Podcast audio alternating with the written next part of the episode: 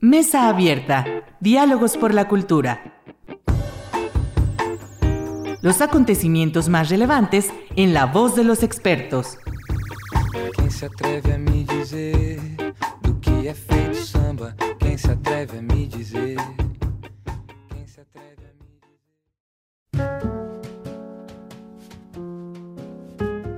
Tal? Muy buenas tardes. Bienvenidos a su programa Mesa Abierta, Diálogos por la Cultura. Soy Irlanda Godina para Radio Universidad Autónoma de Aguascalientes. Y para la sesión de hoy vamos a hablar de los pueblos originarios que habitan Aguascalientes. Y desde luego también vamos a hablar de una investigación muy interesante que, bueno, pues nos trae, por supuesto, esta presencia de Jessica Ursúa. Bienvenida, Jessica, a este programa Mesa Abierta. Muchas gracias. Y bueno, Jessica Jessica hizo una, ha hecho una investigación a partir, desde luego, de su trabajo en la maestría en arte de la Universidad Autónoma de Aguascalientes, relacionada con los pueblos eh, originarios que habitan, en el, que habitan el Estado. Eh, y además es, una, es, un, es un tema y un, y un, proceso también de investigación y además de activismo que ella ha hecho desde que era estudiante de la licenciatura en, en Ciencias del Arte y Gestión Cultural. Entonces, bueno, pues mucha experiencia ya tienes, Jessie. Este, y desde luego, bueno, pues una gran vocación y también una, un compromiso en todas tus acciones desde la gestión cultural y por supuesto desde la investigación para estos pueblos originarios. Y quisiera eh, iniciar eh, el programa hablando de una actividad, una serie de actividades en realidad, es un programa de actividades que vas a tener eh, del martes 9 de agosto al sábado 13 de agosto eh, en, un, en, una actividad que se llama Semillas de Vida, Sembremos Tejidos que cuenten historias y saberes, eh, y que está desde luego vinculado con la temática de los pueblos originarios en Aguascalientes. Entonces, Jessy, me gustaría que primero nos invitaras qué actividades, en qué consisten las actividades, este, cuál es la finalidad, para luego hablar un poquito más sobre los pueblos originarios en Aguascalientes. Cuéntanos de, este, de esta actividad Semillas de Vida. Muy bien, claro que sí. Muchísimas gracias, Irlanda, por, por este espacio que, que, nos otorgas. Es muy importante promocionar estos proyectos que se realizan ¿no? mediante los estudios de, de, licenciatura, de maestrías y doctorados, que son muy importantes para la sociedad. Y sí, efectivamente, este proyecto es de una investigación que se realizó durante la maestría en artes, pero también ya tenía un antecedente en la licenciatura, donde me sumergí a una investigación con este, metodologías y herramientas etnográficas ¿verdad? Un diario de campo, también se estuvo trabajando con comunidades aquí en Aguascalientes. Eh, la investigación fue hacer este estudio social y cultural artístico eh, de culturas originarias que radican aquí en Aguascalientes, que ya tienen más de 30 años, según mis investigaciones aquí. Y bueno, como resultado de la investigación se va a realizar un evento cultural eh, es una expoventa de sus artesanías acompañada de actividades culturales como música, danza, teatro, poesía, eh, para que se pueda complementar y llegar a los objetivos de la investigación. Claro. Y sí, efectivamente se realizó un programa de actividades. Este evento eh, se va a realizar del 9 al 13 de agosto dentro del marco de celebración de pueblos indígenas aquí en Aguascalientes, ubicado en el patio Jesús F. Contreras. Está a un costado del Teatro Morelos, sí, sobre la calle Galeana. Ahí los esperamos con mucho gusto. De verdad, el proyecto se llama Semillas de Vida eh, sembremos tejidos que cuenten historias y saberes porque se pretende que eh, a partir de estos momentos, a partir de la investigación, se hable del presente y futuro para ayudar a estas comunidades originarias. Claro, y son, son eh, pues prácticamente toda una semana, Jessy, son pues cinco días de actividades, ¿sí? Este, y yo quiero preguntar, bueno, desde luego hay una, una intención en en las actividades que estás desarrollando y por supuesto también a las personas que invitas. Eh, veo también que incluso va a dar una ponencia el doctor Alfonso Pérez Romo, va a estar también el doctor Jesús Gómez Serrano, pero además también, desde luego, invitas a artesanas y artesanos de distintas comunidades, ¿no? Actividades que inician desde la mañana, el, el primer día desde las 11.30, a las 12 es la inauguración, hasta las 7 de la noche, el día 10 desde las 3 de la tarde también hasta las 7 de la noche, el sábado 11 de agosto, igual desde muy temprano, entonces es un programa muy variado. Eh, yo quería preguntarte, ¿bajo qué, desde luego, criterios hiciste la curaduría de la programación de actividades que estás presentando, porque es, es muy diversa y por lo que estoy viendo también desde distintos enfoques, incluso también desde las prácticas de, estos, de estas comunidades indígenas, pero también desde la academia, ¿no? El hecho de que participe el doctor Jesús Gómez Serrano y el doctor eh, Alfonso Pérez Romo, bueno, pues habla desde luego de esta línea eh, de, trabajo en donde estás aplicando diferentes enfoques en tu, en tu proyecto. Sí, claro que sí, es una programación bastante rica y eso fue pensado precisamente para hacerlo enriquecedor, porque creo que también es importante como esas investigaciones que se han realizado mediante las maestrías y posgrados que, que deben de compartirse ante la sociedad y también es muy importante dar la participación a los artesanos, a las culturas originarias. En este caso se les hizo la invitación y fue muy satisfactorio porque en su totalidad, casi en su totalidad, aceptaron estar participando en las actividades del programa. Entonces fue un trabajo en equipo realmente el que se unieran, al no dejarme sola, sino que les gustara, aceptaran el proyecto y, y, y echarlo a andar. Claro, sí, y, y eh, esto que mencionas en relación a que pues hubo una respuesta muy favorable de estos pueblos originarios, mm, primero preguntarte, este, ¿quiénes son?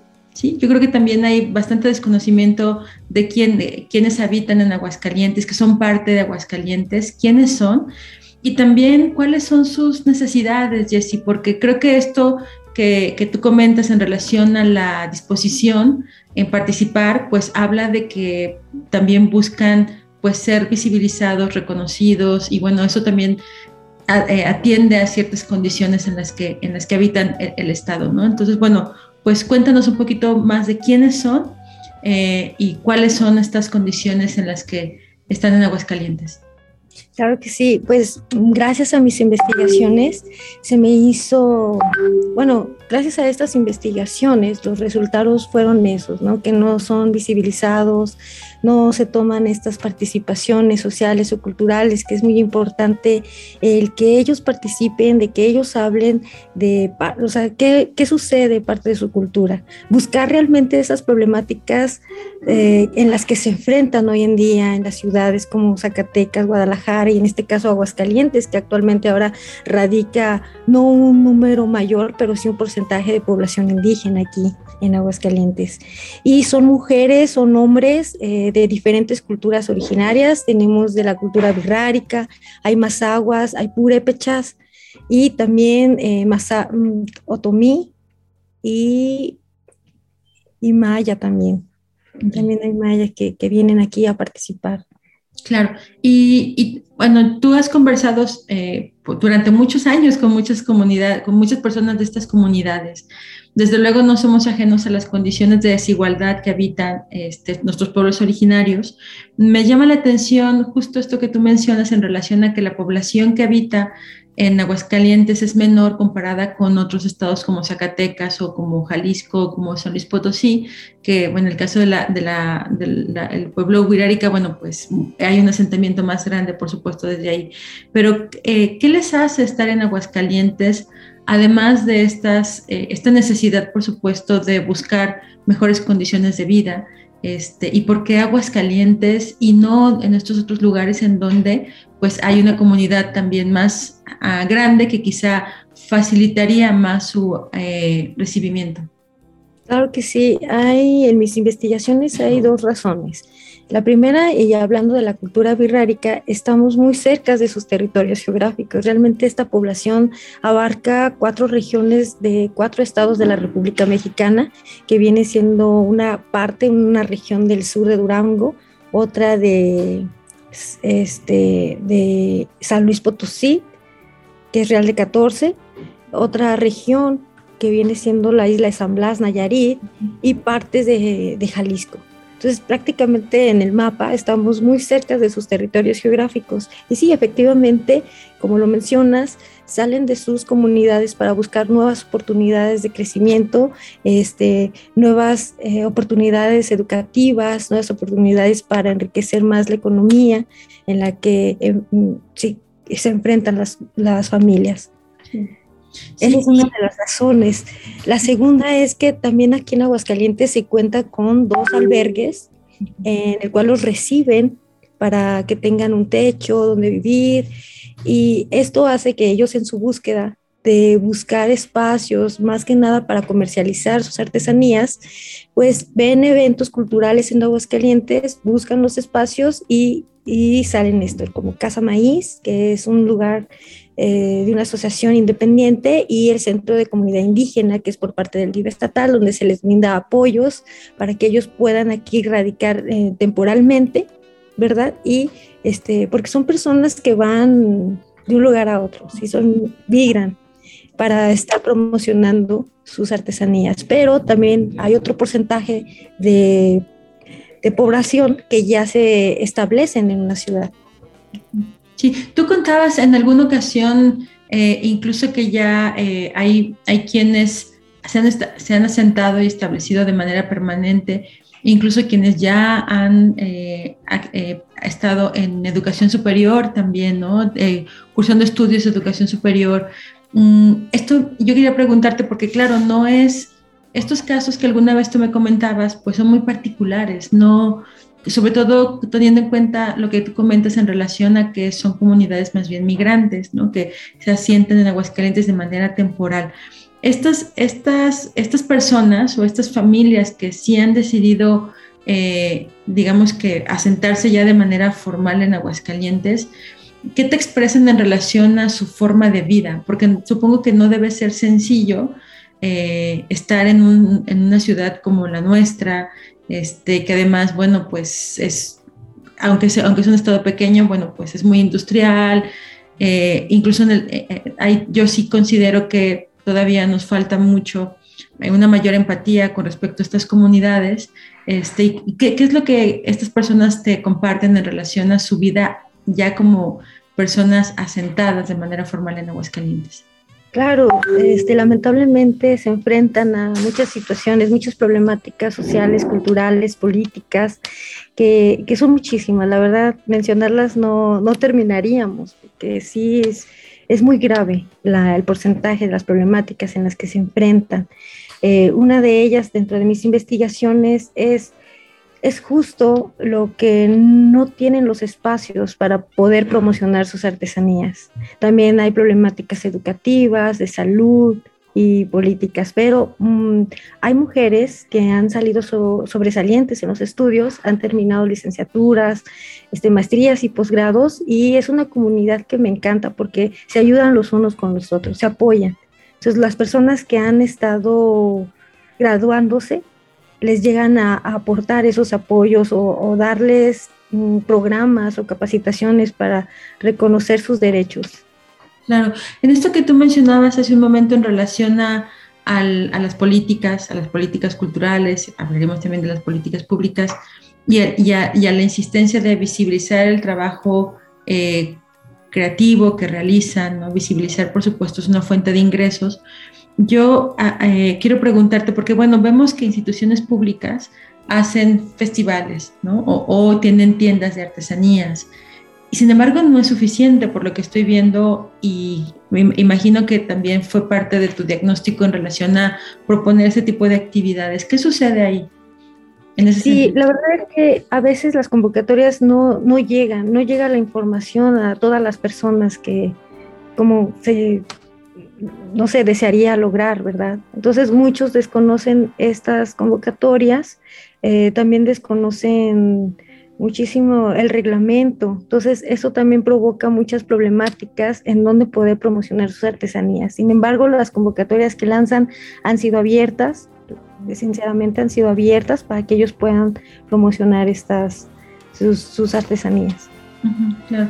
Y en ese sentido, lo que tú, lo que tú presentas, pues además eh, de que busca promocionar la, artesanía de estas comunidades, bueno, pues también buscas transmitir esta información, no solamente tu investigación, sino lo que compartes con otras personas, ¿no? Es decir, que, que, todo este trabajo esté situado en un contexto, ¿no? En un contexto de historia, en un contexto cultural, que permite también una valoración, ¿no?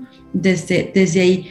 Y en ese sentido, ¿qué, qué, qué propuesta no sé, a veces pienso desde el ámbito, por ejemplo, de la educación artística, ¿no? O sea, la educación artística está situada siempre, o en su mayoría, por no decir casi en toda, desde las cultura, la cultura occidental, o, eh, me refiero a la educación primaria, en la educación básica, ¿no?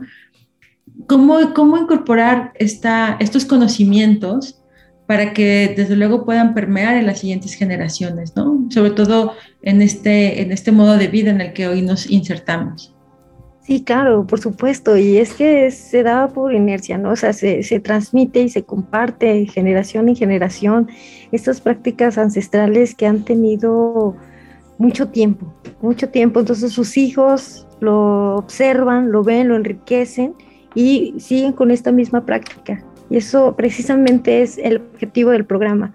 El objetivo del programa es que no solamente es venta, sino que también se llevan una rica información de lo que se están llevando a sus casas. Y eso ayuda mucho a la valoración, porque todo lo que realizan esas personas es meramente simbólico y transmiten muchos conocimientos, muchas experiencias, muchas reflexiones dentro de sus culturas y tradiciones. Claro, sí, sí, y además esto que tú dices, bueno, pues que siempre están con esta avidez de compartir, ¿no? Este, y, y, al mismo tiempo también implica algo que, que, yo quiero destacar también del trabajo que tú has, has hecho, es que si bien son comunidades que buscan, por supuesto, visibilizar, visibilizar su trabajo, también es cierto que dado la forma en que han sido tratadas, también en algunas ocasiones puede ser, pueden ser reticentes y desconfiadas de algunas personas, ¿no? Entonces, bueno, que eso yo recuerdo que también comentabas tú hace, me, me, platicabas hace algunos años, ¿no? Como... No ha sido fácil. Ajá, exacto. Entonces cuéntanos, compártenos un poquito también para tener en cuenta, pues que esto, que son comunidades que, que quieren desde luego participar, pero también es cierto que la forma en que históricamente, por supuesto, no podemos negarlo, han sido tratadas, pero también en la cotidianidad, pues eso genera también reticencia, ¿no? Desde, desde ahí. Claro, sí, efectivamente. Son personas, sí, un carácter mm, también tímido, un carácter cerrado, un carácter que no se abren con cualquier persona, la verdad, precisamente por lo que comentas, que han, ah, pues han, abusado mucho de ellos a través de la historia. Y también, pues, eh, se sienten como excluidos porque pues también a, partir de toda la historia desde la colonización, más de 500 años de resistencia, siempre nos han orillado a estar siempre en las afueras, quitándoles más tierras y cada vez más, entonces se sienten totalmente aislados y en mi búsqueda precisamente de hacer estos proyectos, pues es, es eso, buscar realmente las problemáticas necesarias y no imponer ideas que quizás no les vaya a funcionar o realmente eh, pues no, o sea, una, una necesidad única en las que se puedan sentir que realmente es un gran apoyo. Que luego hay proyectos muy padres, pero volvemos a lo mismo de colonizar, imponer problemáticas, o sea, imponer siempre proyectos que a lo mejor ni siquiera alcanzan una gran solución. Entonces tuve que trabajar delicadamente realmente este proyecto para detectar esa verdadera problemática, que, que ellos fueran realmente beneficiados, como también beneficiado la sociedad de Aguascalientes.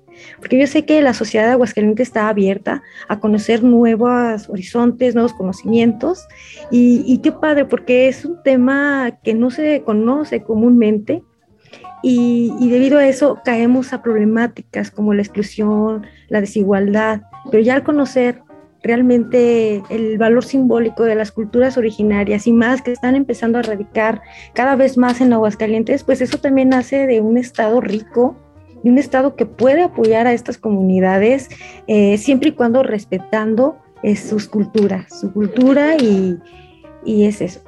Claro. Sí. Jessy, ahorita que mencionabas, me, es, una pregunta que también que quería hacerte eh, en relación a esta lo que muchas veces sucede entre las políticas culturales, sobre todo en el tema de la industria cultural. eh, en imponer ciertas ideas, ¿no? Y que, y que algunas veces también, pues en esas ideas no siempre son las artesanas y los artesanos los beneficiados, ¿no? Y creo que dentro de los estudios de la licenciatura y de la propia maestría, bueno, pues es muy claro y seguramente dentro de lo que tú has encontrado, pues esta apropiación, ¿no? De estos elementos simbólicos, cómo se comercializan, ¿no? Hablamos de las grandes marcas, que por supuesto eh, no, no necesario mencionarlas, pero cómo se apropian estas marcas de la simbología, pero también se dan en escalas menores, ¿no? Entonces, de ahí preguntarte justo, o sea, ¿cuál es tu percepción en relación a esta situación que me, parece importante antes de concluir un poco, eh, pues orientar a las personas hacia el, cuidado de evitar ese tipo de prácticas y fomentar este tipo de prácticas donde se roban literalmente pues la simbología de estos pueblos en el afán de difundir su valor, pero que en realidad no son beneficiados. Y creo que eso tú pues conoces más al respecto. Y claro, fíjate que es otra de las problemáticas que se encuentra sobre sus actividades artísticas. Se apropian de estos diseños. Entonces, a veces no, no lo vemos porque dentro de nuestra cultura pues lo vemos decorativo, lo vemos hermoso y, nos dejamos llevar por esa impresión. Pero realmente el, el ponernos a pensar qué piensan ellos, eso ya cambia totalmente las perspectivas. El que, cómo ven ellos ese acto es lo más importante, pues se sienten que se les está arrebatando algo que por muchísimos años han es, es propio, es suyo, es su, es su esencia. Entonces ellos al verlos dentro de una marca, pues sí se sienten como que se les está arrebatando. De por sí ya han resistido bastante violencia. Esto es una violencia también totalmente para ellos. Entonces, precisamente esta investigación se, les da participación, se les da voz para que ellas, de misma voz o ellos, hablen de eso que, que desconocemos por completo. Y, y este es, una, es un verdadero ejemplo ¿verdad? De que comentan que así se sienten, se sienten violentados, que se les que verlo en otras marcas que se están apropiando de sus propios diseños. Sí, y luego entramos al problema del regateo, ¿no? Es decir, claro, sí. que son también es una de las problemáticas, exactamente, sí. Sí, sí, realmente todo lo que ellos realizan, fíjate, dentro de nuestra cultura es arte y es artesanía para mí, una de mis investigaciones pero dentro de su cultura ni es arte ni es artesanía. Ellos no hacen eso, ellos hacen unas ofrendas para sus dioses, hacen representaciones hasta de sus propios dioses, de sus creencias religiosas, amuletos y también objetos que son totalmente sagrados que luego se utilizan dentro de los rituales de sus comunidades. Entonces nos llevamos algo verdaderamente simbólico en nuestras casas y al, que otras marcas se apropien de esto, pues estamos violentando a estas comunidades, a estas culturas originarias que por muchos años han, trabajado y colaborado en ello, que es suyo y que lo, lo venden a la sociedad para tener este, mayor ingresos económicos. Pero les encanta, porque su vida, su, su sociedad se impuso a eso y les, y les fascina a ese trabajo, a esa práctica, porque para ellos ya ni siquiera es trabajo, es una esencia el realizarlo. Sí, y además, este, ahorita que mencionas, eh, pues me, parece muy importante, desde luego, destacar esto, que es parte de su esencia y que es parte de su vida y que también, bueno, pues de alguna manera están buscando compartirlo y que, por supuesto, esto que decías, bueno, pues... Eh, hay condiciones de desigualdad social que eh, claramente identificamos, que es importante tener en cuenta, por supuesto, para evitar este tipo de prácticas, no solo en su valor, eh, digamos que monetario, ¿no? sino, de, por supuesto, en el respeto a su, a su valor simbólico. ¿no? Entonces, de ahí, pues, la importancia de que asistan este, a partir de este 9 de agosto, 9, 10, 11, 12 y 13 de agosto. No tienen, no tienen pretexto porque son varios días. En todos los días va a haber venta, venta, venta artesanal, además de, de, las conferencias muy, muy variadas. Eh, y, y, pues muchas felicidades, Jessy, porque sí es un programa muy completo. Y bueno, para quienes quieran consultar el programa, hay una página de Facebook que se llama Semillas de Vida, ¿cierto? En Semillas de Vida van a encontrar toda la programación, todas las artesanías que también van a estar en venta y mucha información también. Porque también está compartiendo informaciones de, de, toda la simbología de la artesanía, también de los artesanos, del trabajo de ellos y sobre todo también en el programa van a encontrar talleres en los que mm, van a realizar ciertas artesanías eh, como ellos como talleristas. Muy bien, pues muchísimas felicidades, Jessy. Y de verdad, bueno, pues a la gente que nos escucha en Radio Universidad y que nos ve en redes sociales, pues es un trabajo de muchos años que tú has hecho. No es ni siquiera los dos años que lleva la maestría, evidentemente es un proceso de investigación que, que permite, gracias a la Universidad Autónoma de Aguascalientes y sus programas de maestría, que puedas dedicar y, bueno, llevar esa tutoría por parte también de distinguidos académicos, pero también es un proceso muy tuyo de muchos años desde que estabas en la licenciatura. Entonces, bueno, pues hay un trabajo garantizado y un compromiso y por supuesto una gran responsabilidad cultural, desde luego, y también social. Entonces, muchas felicidades, Jessy, y por ahí nos estaremos viendo. Muchas gracias, Irlanda. De verdad, un abrazo muy fuerte y gracias por este espacio y ahí los esperamos con mucho gusto. Claro, este programa sale este lunes, entonces, bueno, pues mañana mismo ya pueden asistir. Entonces, gracias Jessy y muchísimas gracias también a quienes nos escuchan en Radio Universidad, a quienes nos siguen en redes sociales, Mesa Abierta, Diálogos por la Cultura y por supuesto también a Checo Pacheco, quien nos apoya en la edición de este programa. Que tengan una linda semana. Hasta pronto. Gracias.